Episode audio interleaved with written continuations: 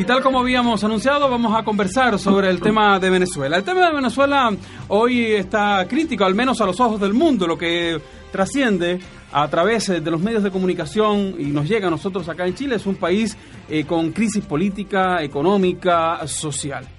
Últimamente se le sumó la crisis energética, tiene obviamente esos embalses al, al mínimo. De todo esto vamos a conversar con Emilio Ugarte, recordemos que él es magíster en estudios internacionales de la Universidad de Chile. Emilio, ¿cómo te va?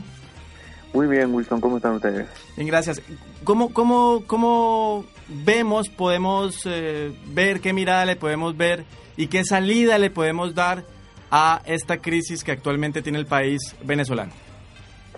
A ver, la verdad que es muy difícil pensar en una salida pronto porque estamos hablando de, un, de, problemas que son de distinto orden, económicos, sociales, eh, políticos, y en ninguno hay ninguna instancia de convergencia, por el contrario, el gobierno como la oposición eh, tratan siempre de mantenerse en su postura, tratan de mantenerse en su propia visión y de manera unilateral eh, resolver de alguna forma los problemas que está viviendo Venezuela. No se avisora ningún tipo de solución porque ninguna de las dos partes quiere optar por algún camino medio, una, una, una negociación o un espacio de convergencia. Todo se apuesta a las armas del momento. En este momento las armas que existen para la oposición es este, este referéndum al cual están apostando todas sus fichas y el gobierno obviamente defendiéndose también con todas sus fichas. Entonces, pensar y aventurar en alguna solución pronto, lamentablemente, es muy complicado.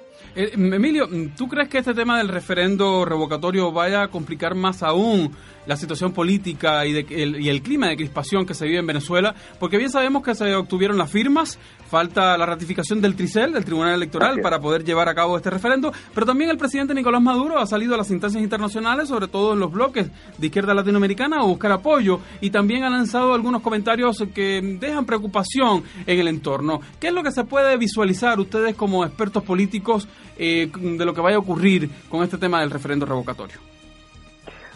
La verdad es que yo yo pienso que independiente de lo que suceda con el, referéndum revocatorio, que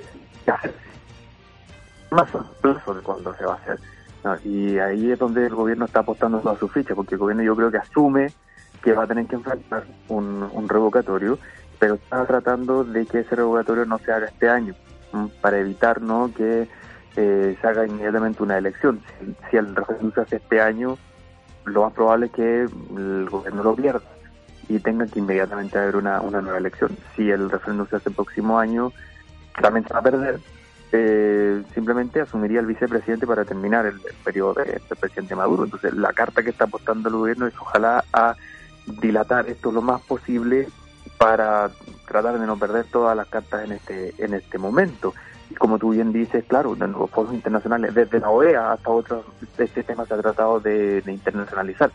El gran costo lo paga el venezolano medio, porque mientras la oposición y el gobierno hacen sus juegos de poder, que producto de las mismas condiciones eh, es un juego de poder a, un plazo bastante bastante extenso, la situación del día a día sigue empeorando y no hay cómo solucionarla. Entonces, por eso al principio decía que es muy difícil avisar una solución real, porque independiente de lo que pase con el referéndum, el tema es cómo hoy se resuelven los problemas energéticos, de abastecimiento, y un tema que ya viene hace muchísimo tiempo, que, es la seguridad, que en Venezuela es bastante complicado.